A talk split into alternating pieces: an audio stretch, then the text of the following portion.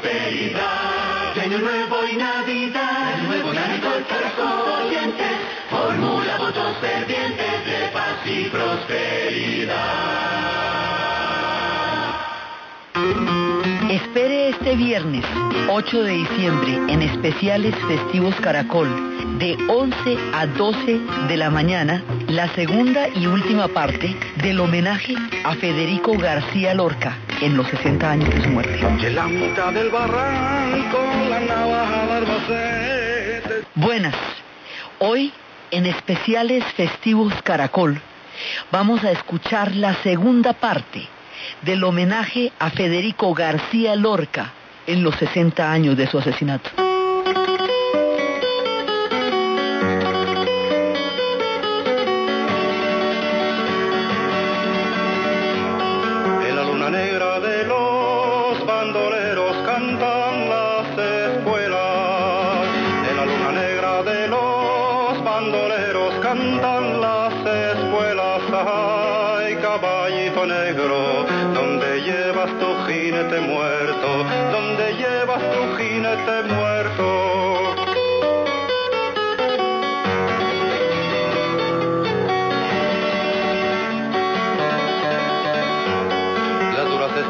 Del bandido inmóvil que perdió las riendas. Las duras espuelas del bandido inmóvil que perdió las riendas. Ay, caballito frío, qué perfume de flor de cuchillo, qué perfume de flor de cuchillo.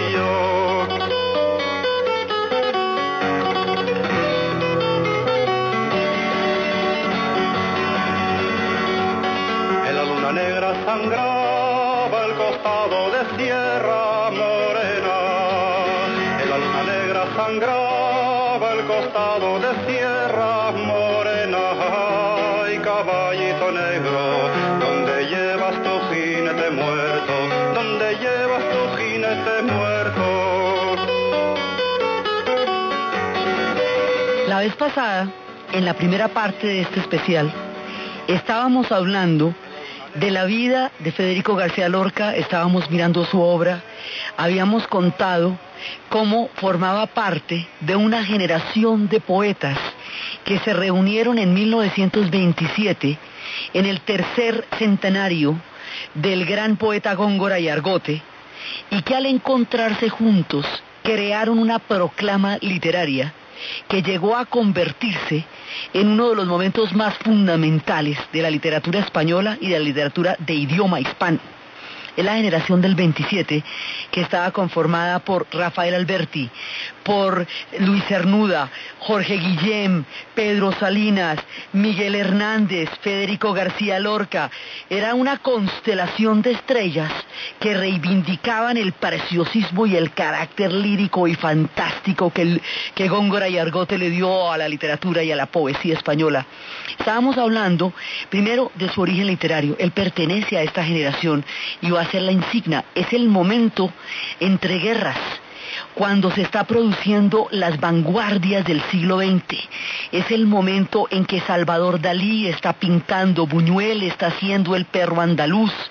Es el momento de la renovación de la música, es el tiempo de Casals, es el tiempo de una explosión artística fantástica en España. Y es entre todas las estrellas que brilla la luz de Federico García Lorca. Y estábamos hablando de cómo, a raíz de ese asesinato tan terrible, porque cuando Lorca es fusilado, Lorca, eh, decíamos la vez pasada, no estaba vinculado políticamente a ningún partido, como sí lo estaba, por ejemplo, Rafael Alberti, cuyo compromiso político era total. Era, digamos, el menos polarizado políticamente de esa época tan dura que son los días antes de- de que llegue la guerra civil y lo borre todo. Pero el asesinato de Lorca va a ser un juicio a la moral. Un juicio moral porque Lorca denunció la opresión de su tiempo, porque él mostró cómo era de intolerante, de opresiva y de, terrible y de sin salida la sociedad española de su tiempo, cómo no podía tolerar a los gitanos, cómo no podía tolerar a todos aquellos que fueran diferentes, cómo a las mujeres las encerró en un universo opresivo y sin salida. Lorca denunció todos los aspectos de la dominación de la vida cotidiana y decíamos que en un sentido análogo a como lo hizo Ibsen, en el teatro también, Federico García Lorca muestra la opresión de las mujeres. En torno a Federico García Lorca hay muchos clichés que se le dice gitano, que su carácter homosexual, que las condiciones tan absolutamente escabrosas de su asesinato, de su fusilamiento, hay muchos clichés en torno a, la, la persona y a la figura de él, y entre tantos clichés a veces se pierde el personaje que es Federico García Lorca. De él decía Salvador Dalí y de él decía Luis Buñuel, que de todos los seres humanos, decía Luis Buñuel, que he conocido, Federico es el primero. No hablo ni de su teatro ni de su poesía. La obra maestra era él. Ya se pusiera en el piano para interpretar a Chopin, ya improvisara una pantomima o una breve escena teatral era irresistible. Este hombre era un genio en todo sentido. En la poesía innova la literatura española de una manera impresionante porque con todo su, con todo su lirismo es tan perfecto en el verso como en los contenidos de lo que está diciendo. Por eso inclusive a veces a veces en toda la preciosura, en toda la filigrana, en todo el trabajo artístico tan monumental, a veces se pierde un poco lo que está diciendo, pero lo que está diciendo es tenaz. Las historias que cuenta son tremendas, de un dramatismo y de una profundidad del alma humana, encerradas en medio de los versos más exquisitos y preciosos.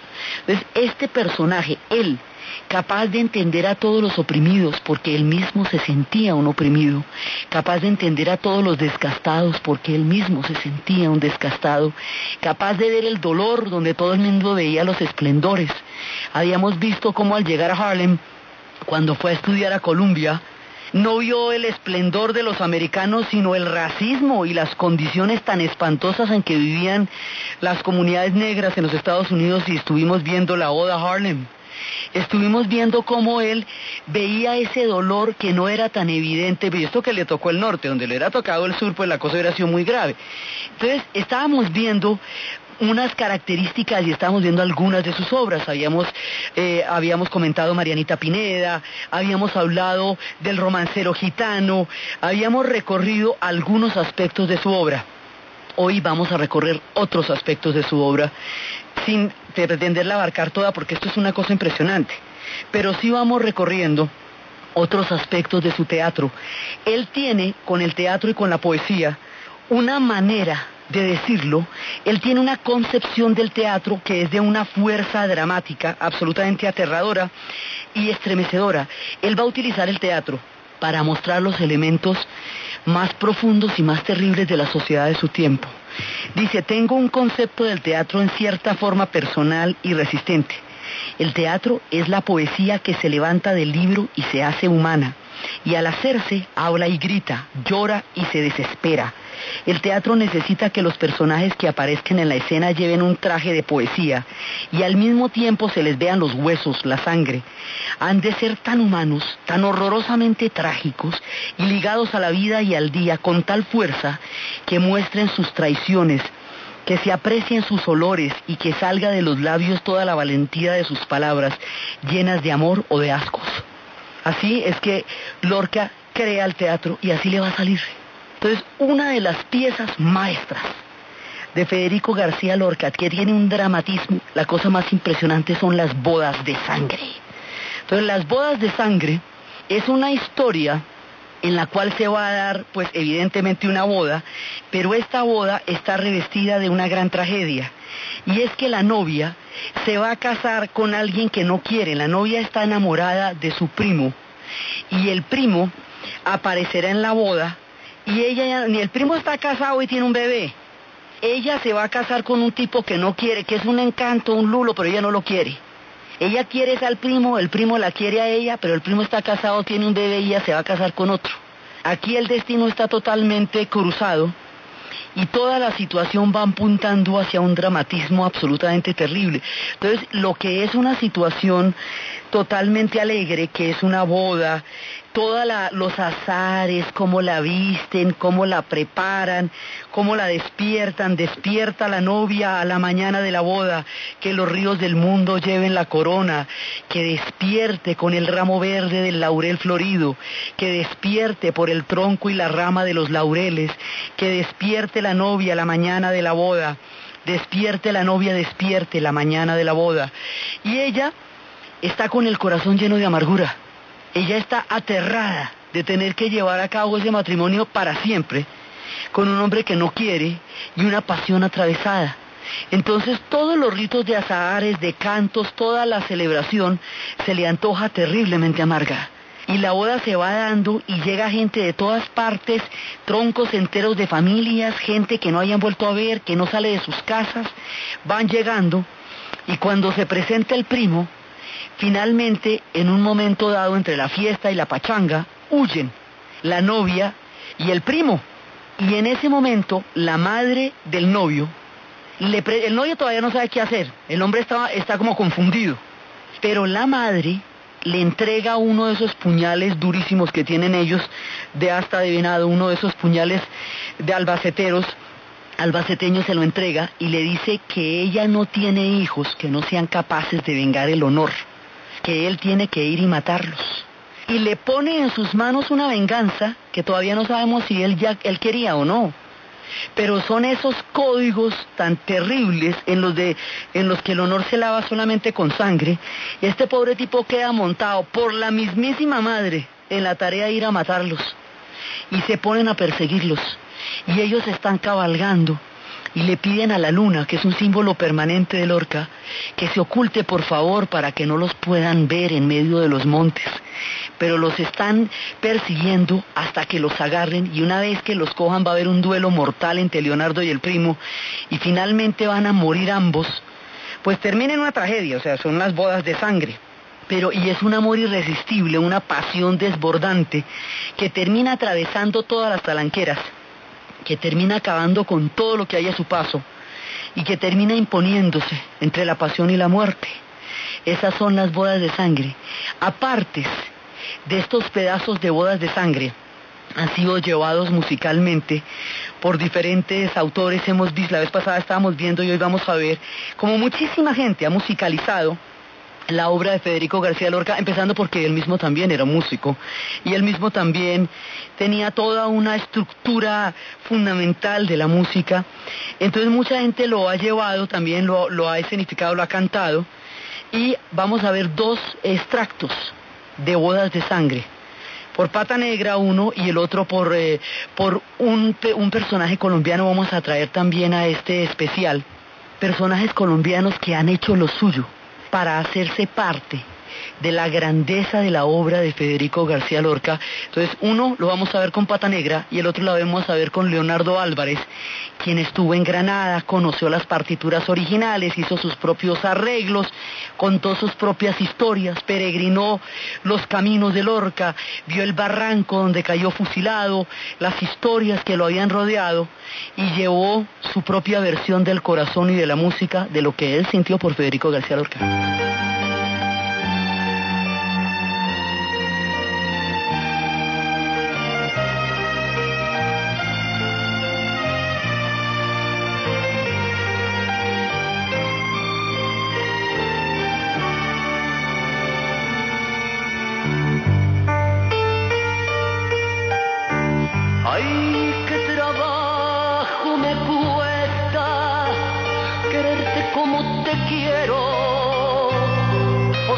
me duele el aire, el corazón y el sombrero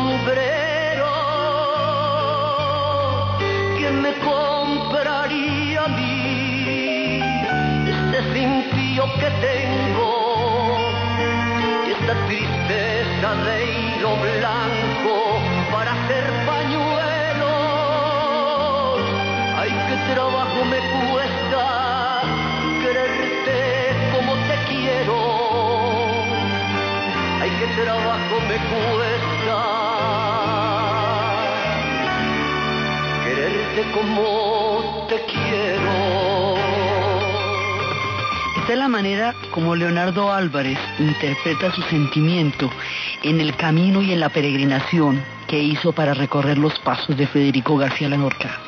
Y esta es la forma como el gitano Pata Negra le hace un homenaje al hombre que tanto hizo por el pueblo gitano.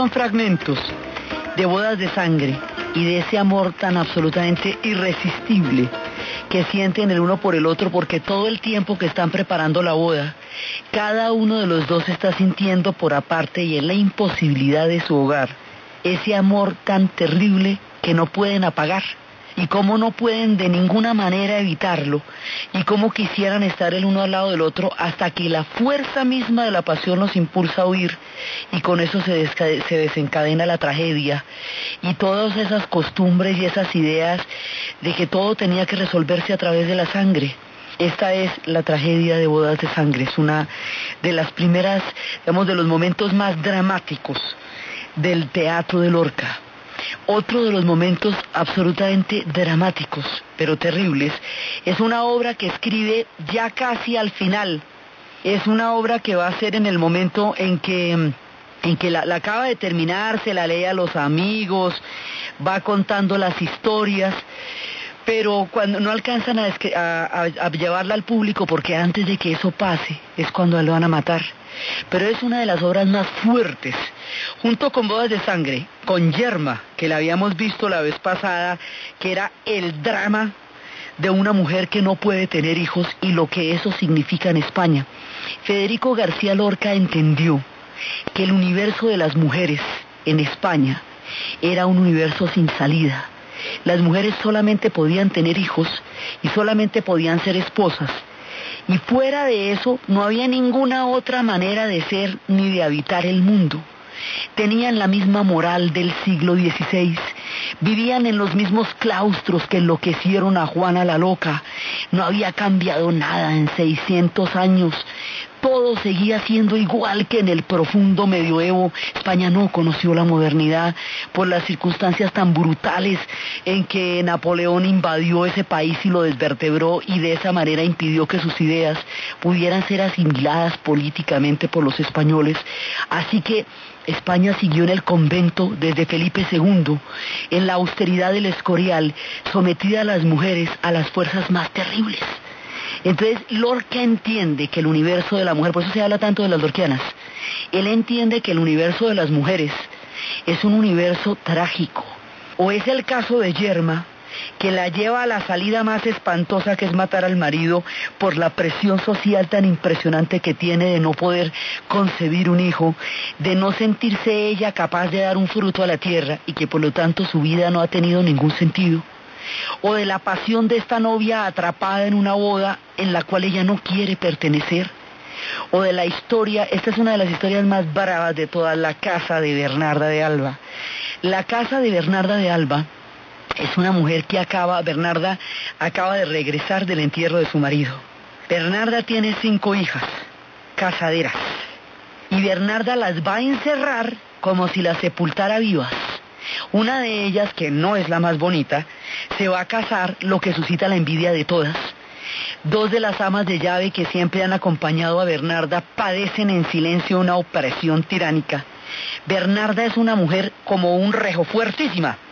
Representa toda esa tradición, toda esa España monacal, todo ese mundo opresivo. En, el, en la obra de teatro, Federico García Lorca anota que la, la escenografía tiene que ser totalmente interior.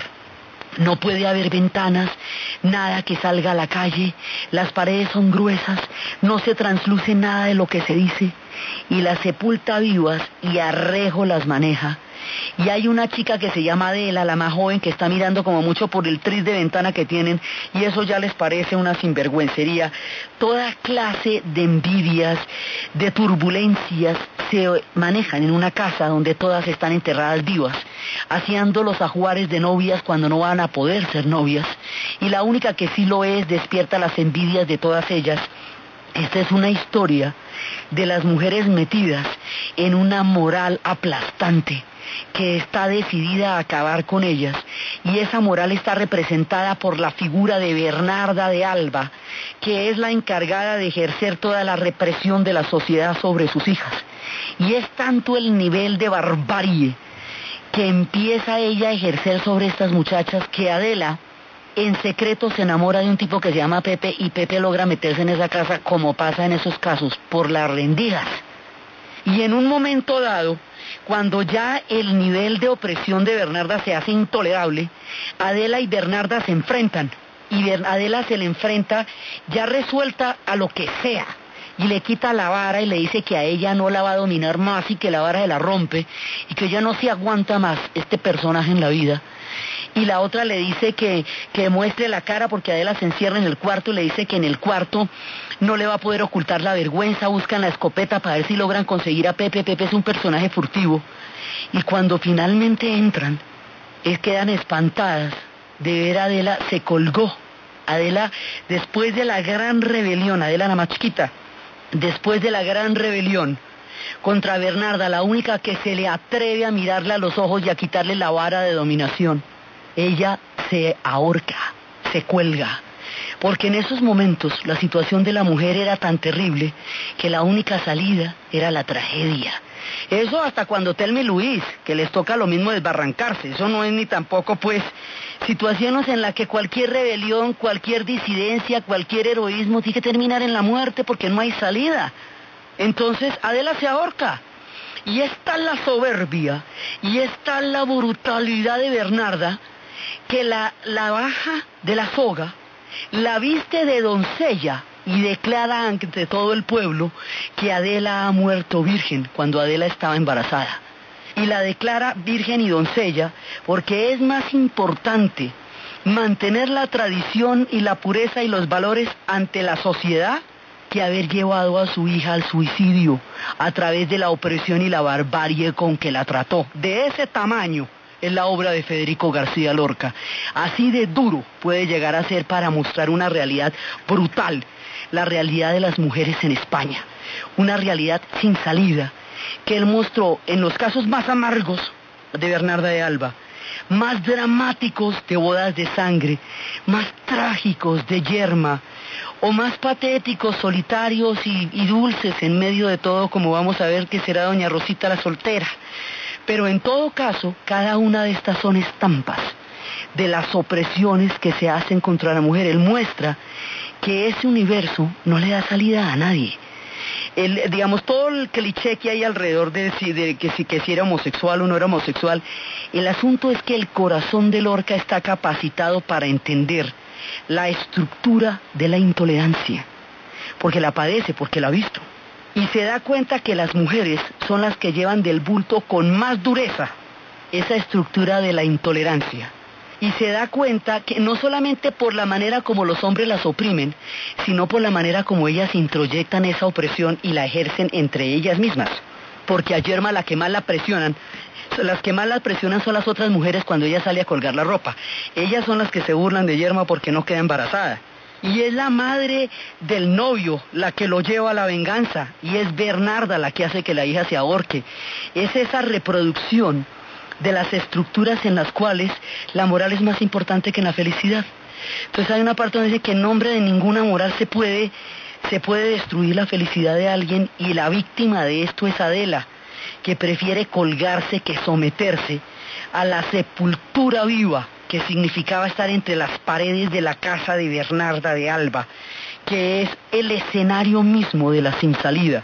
Por eso era tan importante todo el montaje, la pared gruesa, los vestidos. Eran seis años de luto en esa época cuando una mujer enviudaba y los espejos había que taparlos con velos negros para que la gente no se pudiera ver en los espejos. Es que es una España brutal la que vio Lorca. ¿De dónde le salen florecitas y ramos? Y lo que él vio fue esto. Vio a los, a las guardias civiles violando a las mujeres, como vimos la vez pasada con Preciosa del Aire y con el romance sonámbulo. Vio a las mujeres encerradas, en emparedadas, enterradas vivas. Vio a las mujeres marchitarse esperando a un hombre. Vio a las mujeres morirse tratando de tener un hijo. Y eso es lo que él va a pintar. Este universo sigue diciendo tantas cosas a las personas de las siguientes generaciones, de todas las naciones y de todos los pueblos, que en otro trabajo de una mujer colombiana que va a llevar a la escena una serie de personajes femeninos de Lorca, ella se llama Ivonne Caicedo y lo que va a hacer es Lorquianas, toma fragmentos también de diferentes partes de la obra de Lorca para mostrar lo suyo. Siempre las mujeres lo irán cantando. Se nos van a aparecer aquí Carmen Linares, se nos van a aparecer aquí las mujeres. Tanto los gitanos le rinden homenaje como las mujeres. Porque a todas, a nosotras y a los gitanos y a todos aquellos que él vio encerrados en la moral de España, hizo los versos más fantásticos y sacó a la luz los más profundos y oscuros demonios a través de la más exquisita y preciosa poesía. Qué serena está la noche. Cuatro cuchillos de miedo cabalgan en las caderas de nigromántico velo.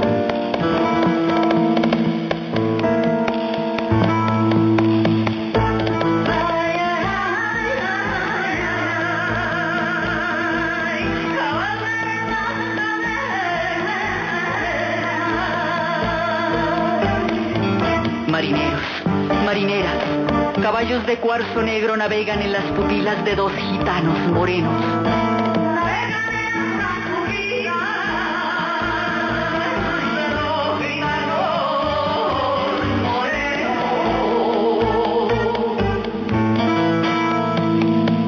Qué serena está la noche. Así van llevando los versos de Lorca él también está involucrado profundamente con la música, no solamente con la poesía, es también un músico, es también un pintor y su mundo musical va a ser muy rico. Él va a estar también con una generación que también es una generación del 27 en la música en el sentido de tratar de innovar la música en España. Y son tiempos también de, de grandes vanguardias en ese momento. Hay un personaje muy amado para él, un personaje que, digamos, es, una época brillante en el arte español esa. Personaje que es un torero y un personaje que es un músico.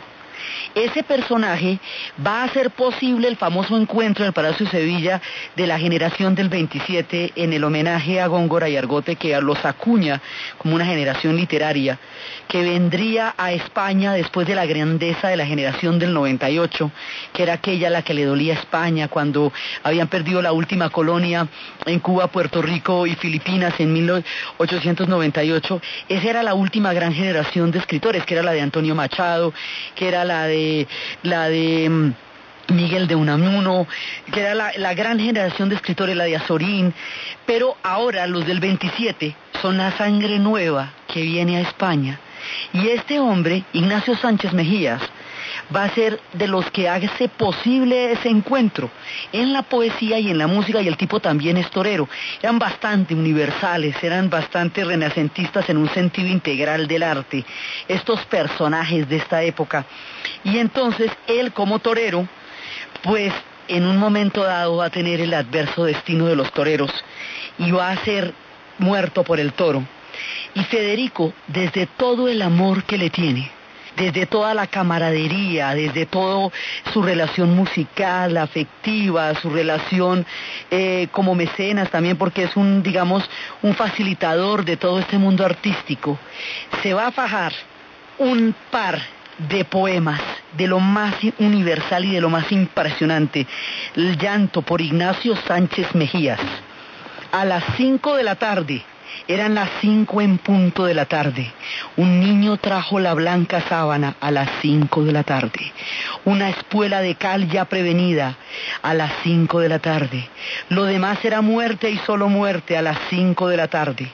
El viento se llevó los algodones a las cinco de la tarde y el óxido sembró cristal y níquel a las cinco de la tarde.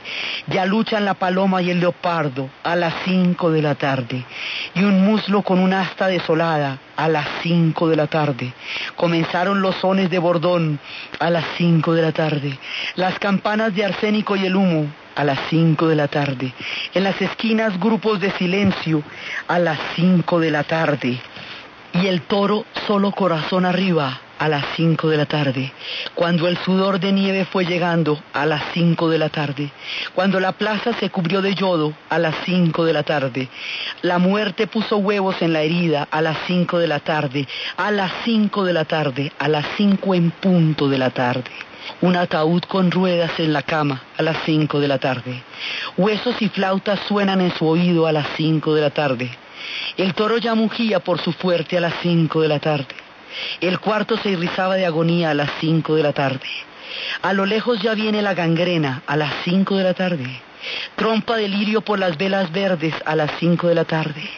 Las heridas quebaban como soles a las cinco de la tarde. Y el gentío rompía las ventanas a las cinco de la tarde. A las cinco de la tarde.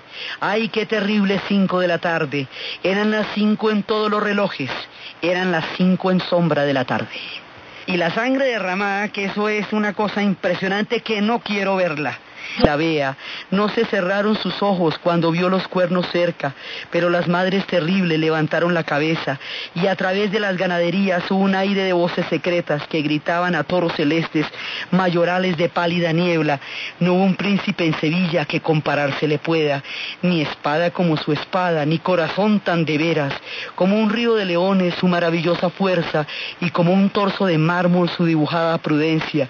Aire de Roma andaluza, le doraba la cabeza, donde su risa era nardo de sal, va a llevar magistralmente con su voz y que lo vincula también al mundo de Manuel de Falla. Es un universo musical que va floreciendo alrededor de la figura de Lorca, evocado por este Ignacio que se le iba del alma.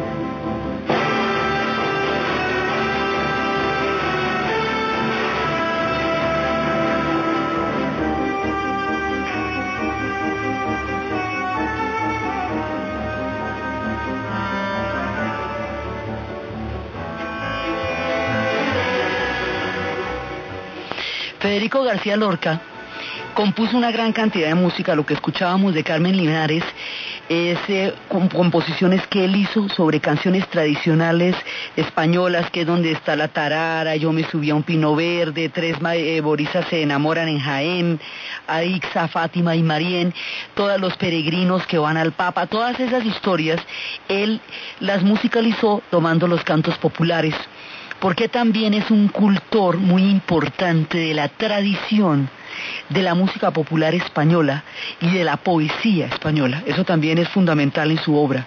Entonces está desde el preciosismo con que describe las situaciones más dramáticas, desde el rescate que hace de las tradiciones más profundas de la, de la música y de la poesía popular española, Está sus están sus trabajos musicales que hace en compañía de Manuel de Falla. Eh, por eso poníamos El Amor Brujo, para traer a Manuel de Falla, que fue un compañero grande de toda esta mirada del mundo de Federico García Lorca. Su corazón era infinito. Lorca tenía una, era un hombre universal entonces por eso era que no estaba afiliado políticamente a nada, porque él podía ver una perspectiva desde muchas miradas de lo que estaba pasando en España en ese momento. Y era, digamos, lo suyo era una denuncia frente a una moral imperante, que era aterradora con todos, y su denuncia va a ser a la hora del té mucho más peligrosa y amenazante que los compromisos políticos. Por eso decían, ese tipo por qué lo mataron? decía, porque él había hecho con su pluma mucho más que mil hombres con su espada. Entonces a él lo matan como una proclama de no querer mirar que España era así como él la estaba mostrando. Eso, digamos, no solamente es un crimen político, es un crimen moral y es un crimen histórico porque es una manera de taparse los ojos frente a lo que él estaba diciendo que estaba pasando en ese momento en España, con un arte absolutamente impresionante. Entonces, aparte de eso, digamos, de toda la universalidad, él tiene mucha dulzura. También su mirada de las mujeres no es solamente trágica, sino también es muy dulce. Doña Rosita la soltera es una historia amarga, patética, pero dulce. Doña Rosita es una mujer en plena furor, es una mujer preciosa, está enamorada, su novio se va, se va para América y va a volver por ella y nunca vuelve. Pasan 12 años, nunca vuelve. Y como nunca vuelve, lentamente Doña Rosita se va marchitando y se va marchitando y se va poniendo cada vez más triste y se va convirtiendo lo que decían que era uno de los personajes más grotescos y solitarios de la moral de España de la época, en una solterona y doña Rosita la soltera se va apagando, mientras el novio nunca va a llegar de América. Y ella está, doña Rosita es esta Penélope que vive tejiendo. Doña Rosita son todas esas mujeres que a quienes se les fue, se les detuvo el reloj el día que se fue un hombre, toda la vida alrededor de un hombre que no apareciera, que no llegara o que no volvió. Es la historia de Doña Rosita, pero Doña Rosita es un personaje dulce a pesar de lo amargo de su historia. Y también entre todas las maneras como él cuenta de las mujeres, por eso es que siempre hablamos de las lorquianas, porque el universo femenino de Lorca es absolutamente impresionante y es inagotable. Habíamos visto cómo cantan los gitanos, como a los, a los negros de Harlem, a la España de su tiempo, a toda, cómo muestra a través de los poemas de la Guardia Civil que vimos en el, en el especial pasado, la forma como trataban a los gitanos y cómo la Guardia Civil se daba las licencias que quisiera de tratar a cualquiera como le provocara. Es una autoridad completamente arbitraria y vertical, incuestionable y que se ejerce a través de la brutalidad nadie podía decir nada. Él muestra un estado de cosas que es intolerable y lo muestra a través de la poesía. Y también muestra aspectos de la vida cotidiana, del amor, porque digamos hay grandes tragedias en su obra, pero también hay cosas cotidianas, como el amor y la pasión misma, la casada infiel, y que yo me la llevé al río creyendo que era mozuela, pero tenía marido. Fue la noche de Santiago y casi por compromiso se apagaron los faroles y se encendieron los grillos. En las últimas esquinas toqué sus pechos dormidos y se me abrieron de pronto como ramos de jacintos. El almidón de cenagua me sonaba en el oído como una pieza de seda rasgada por diez cuchillos. Sin luz de plata en sus copas, los árboles han crecido y un horizonte de perros ladra muy lejos del río.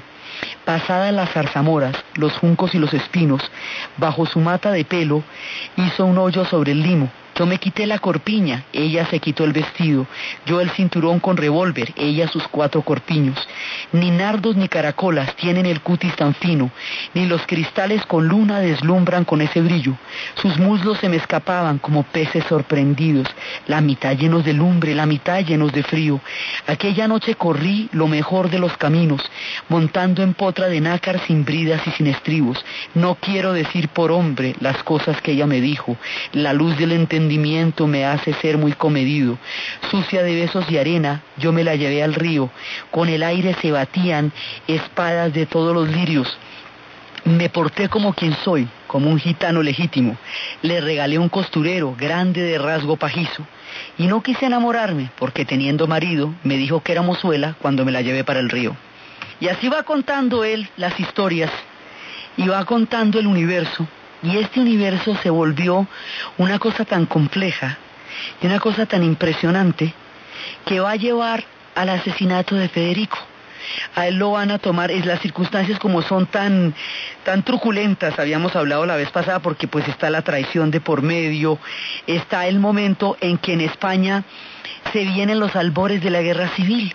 O sea, lo que va a pasar en España va a romper ese país en dos y va a determinar uno de los procesos más sangrientos y más aterradores del siglo XX, entre otras cosas porque es en la guerra civil donde se van a establecer los bandos que se van a ver enfrentados en la Segunda Guerra Mundial. La guerra civil española es el laboratorio de la Segunda Guerra Mundial. Es donde la Legión Cóndor ensayó las armas que luego eh, derramaría sobre Europa, pero primero las hizo sobre el Guernica, sobre el pueblo de Guernica. Entonces lo que va a pasar ahí es el apocalipsis, es la hecatombe. Y el asesinato de Federico García Lorca es como el preludio del fin de todo. Por eso es tan, digamos, tan emblemático, porque cuando lo van a matar al poco tiempo del levantamiento, el levantamiento es el 18 de julio de 1936. Llevaba, la República había ganado las elecciones en 1931. La República era la primera vez que España intentaba una alternativa histórica distinta a la monarquía, que fue a través de lo cual se constituyó como Estado Nacional. Entonces, mientras el mundo cambiaba, llegaba la modernidad, pasaban las revoluciones, España se mantenía empotrada en siglos atrás, se fue quedando de la historia. Entonces había una España que estaba tratando de nacer todo el tiempo y estaba ahogada por esa España monacal. Entonces, esa otra España de la que hablaba Machado, esa otra España bregaba por nacer y esa otra España eran todos estos poetas, todos estos músicos, todas estas influencias, la vanguardia, la pintura, era el cine, era todo eso. Y de toda esa otra España, Federico era la perla más brillante. Entonces, cuando matan a Federico, es como, como si mataran la inocencia, la esperanza, como si mataran la posibilidad de que algo pudiera ser distinto en España. Y digamos que las cosas se van a poner en serio de ahí en adelante y se está y de España se va a romper. Se va a romper y después le vienen 40 años de dictadura y después, bueno, mucho tiempo para poder aceptar que son muchas Españas, para poder aceptar la pluralidad que Lorca planteaba. Para eso se tuvo que morir Franco, hubo que, haber, que hacer un destape, la cosa más impresionante, 15 años de locura, el retorno a la democracia, el feminismo. Bueno, pasó de todo antes de que España pudiera en la práctica y en la vida cotidiana entender lo que decía Federico García Lorca en la época que escribió sus versos. Entonces, cuando ocurre el crimen, el crimen de Federico es realmente el fin de la esperanza. Y en ese momento, alguien que moriría de tristeza escribió un verso a lo que pasó. Antonio Machado escribe, el crimen fue en Granada. Se le vio caminando entre fusiles por una calle larga al salir del campo frío. Aún con estrellas de la madrugada, mataron a Federico cuando la luz asomaba. El pelotón de verdugos no osó mirarle la cara. Todos cerraron los ojos, rezaron ni Dios te salva. Muerto cayó Federico, sangre en la frente y plomo en las entrañas. Que fue en Granada el crimen. Sabed, pobre Granada, en su Granada. Se le vio caminar solo con ella el poeta y la muerte, porque además como Lorca tiene toda esa carreta con la muerte, entonces cuando se le aparece, se le vio caminar solo con ella, sin miedo a su guadaña. Ya el sol en torre y torre, los martillos en yunque y yunque en las fraguas, hablaba Federico, resquebrajando su muerte. Ella escuchaba, porque ayer en mi verso compañero sonaban los golpes de tus secas palmas, y viste el hielo en mi cantar y al filo, a mi tragedia de tu voz de plata. Te cantaré la carne que no tienes, los ojos que te faltan, los cabellos que el viento sacudía, los rojos labios que te besaban, como ayer, gitana muerte mía. Qué bien contigo a solas, por estos aires de Granada. Ay, mi Granada. Y así va cantando, se le vio caminar, labrada amigos, de piedra y sueño en la Alhambra, un tumulto del poeta sobre una fuente donde llora el agua, y eternamente digan, el crimen fue en Granada, en su Granada, Madrid, Qué bien tu nombre suena, rompe olas de todas las Españas, la tierra se desgarra, el cielo truena, tú sonríes como plomo en las entrañas. Madrid, noviembre de 1936. Cuando el crimen fue en Granada, todo estaba perdido y lo que vendría de ahí para adelante era una cosa aterradora y mucho tiempo antes de que ellos pudieran reconciliarse como sociedad y entender entonces lo que había dicho Federico antes de que el crimen fuera en Granada. Entonces con esto, eh, con un poco de sus historias, con un poco de su teatro, con una obra inabarcable para este tiempo, nos asomamos al alma de Federico, nos asomamos a sus historias, a su sensibilidad, a su manera de entender las mujeres, a su manera de entender los gitanos, a su profundo amor por España, a su gran universalidad, a su aporte gigantesco a la cultura de su país y a las letras de toda el habla hispana, a lo que nos dejan los corazones y al privilegio de haber contado en la tierra con un hombre como Federico García Lorca. Entonces, desde los espacios de su Granada, donde fue el crimen, desde las tierras de España, desde las tierras del alma de Federico, desde todos sus personajes, Doña Rosita la soltera, Marianita Pineda, Yerma, la novia de las bodas de sangre, Bernarda de Alba, la pobre de Adela, todos los personajes que esperaban en la baranda del romancero gitano, del romancero sonámbulo, de la ciudad de los gitanos, de los guardias civiles, de los nácares, de todos aquellos personajes, frutos, hierbas, flores, de todos los espejos, de todas las figuras, de toda la literatura y toda la profundidad que nos da el alma, para nosotros en todo el honor de haber podido compartir, aunque sea un poquito, de la grandeza de una de las almas más hermosas que nos ha dado la poesía, en la narración Diana Uribe, en la producción Ernesto Díaz. Y para ustedes, feliz día festivo. De Rafael Alberti, nunca fui a Granada. Lejos por y montañas, ya otros soles miran mi cabeza.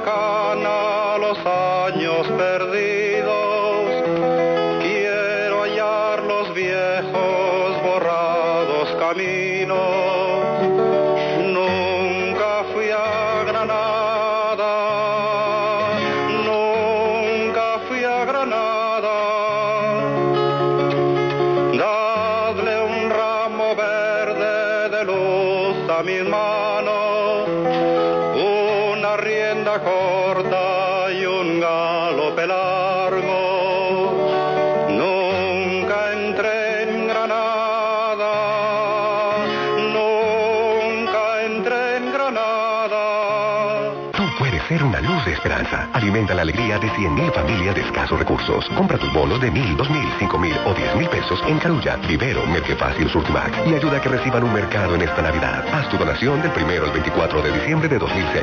Busca las bolitas de Navidad en nuestros puntos de venta y participa con Carulla Vivero en Navidad. Una época para alimentar la esperanza.